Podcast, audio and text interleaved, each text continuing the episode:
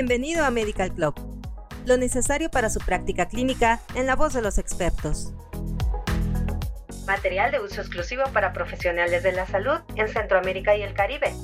Al reproducir este podcast, está confirmando que es un profesional de la salud.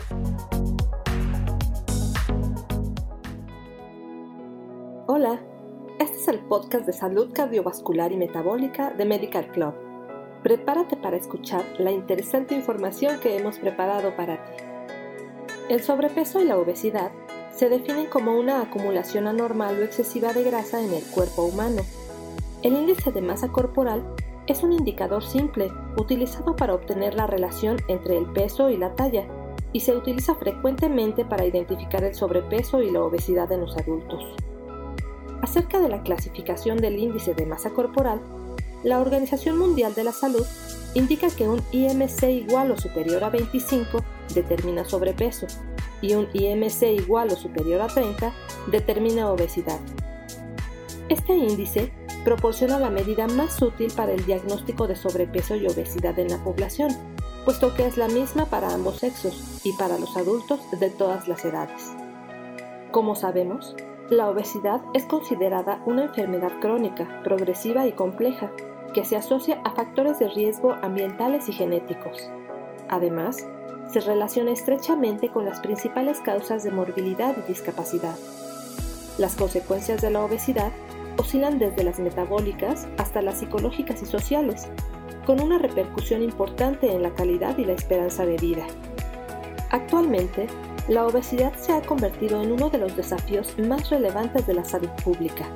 Su crecimiento de manera exponencial durante las últimas tres décadas la ha convertido en una epidemia mundial, la cual afecta tanto a países desarrollados como en vías de desarrollo, con un mayor impacto en estos últimos.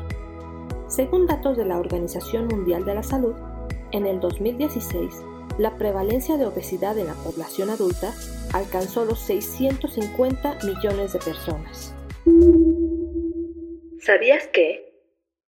En el periodo comprendido entre 1975 y 2014, el índice de masa corporal medio global aumentó por década a razón de 0.63 kilogramos por metro cuadrado en hombres y 0.59 kilogramos por metro cuadrado en mujeres, lo que equivale a más de 1.5 kilogramos de ganancia de peso por década. En este mismo periodo, la prevalencia global de obesidad incrementó de 3.2% a 10.8% en hombres y de 6.4% a 14.9% en mujeres. La obesidad representa un factor de riesgo independiente para el desarrollo de enfermedad cardiovascular definida como enfermedad arterial coronaria, infarto al miocardio, angina pectoris, falla cardíaca congestiva, accidente cerebrovascular, hipertensión y fibrilación auricular. Las principales características asociadas con el exceso de grasa visceral y la acumulación de grasa ectópica incluyen resistencia a la insulina, dislipidemia aterogénica, hipertensión arterial, disminución de la fibrinólisis, aumento del riesgo de trombosis e inflamación endotelial. Una vez maduros, los adipocitos han desarrollado la capacidad de almacenar en su interior grandes cantidades de ácidos grasos libres en forma de triacilgliceroles y de liberarlos para disponer de ellos cuando estos sean requeridos por el organismo.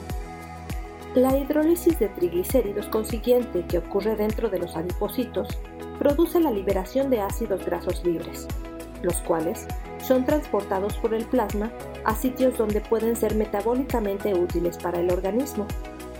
Sin embargo, en condiciones metabólicas patológicas como la obesidad, existe una liberación excesiva de ácidos grasos por parte de los adipocitos y sobrepasa el límite de la capacidad de almacenamiento y oxidación en tejidos tales como el hígado, el músculo esquelético o la célula beta pancreática.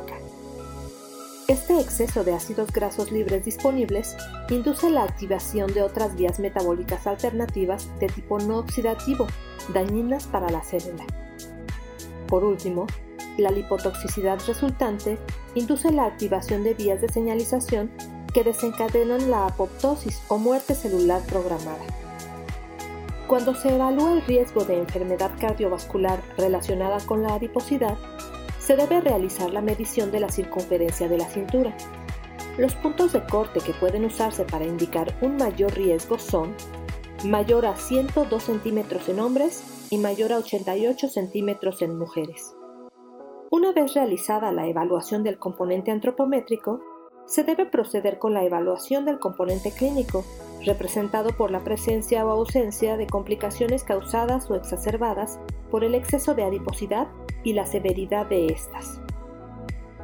Las estrategias terapéuticas para el abordaje del paciente obeso deben ser individualizadas y las intervenciones sugeridas deben ser apropiadas para obtener el suficiente grado de pérdida de peso generalmente requerido para tratar las complicaciones relacionadas a cada estadio de severidad.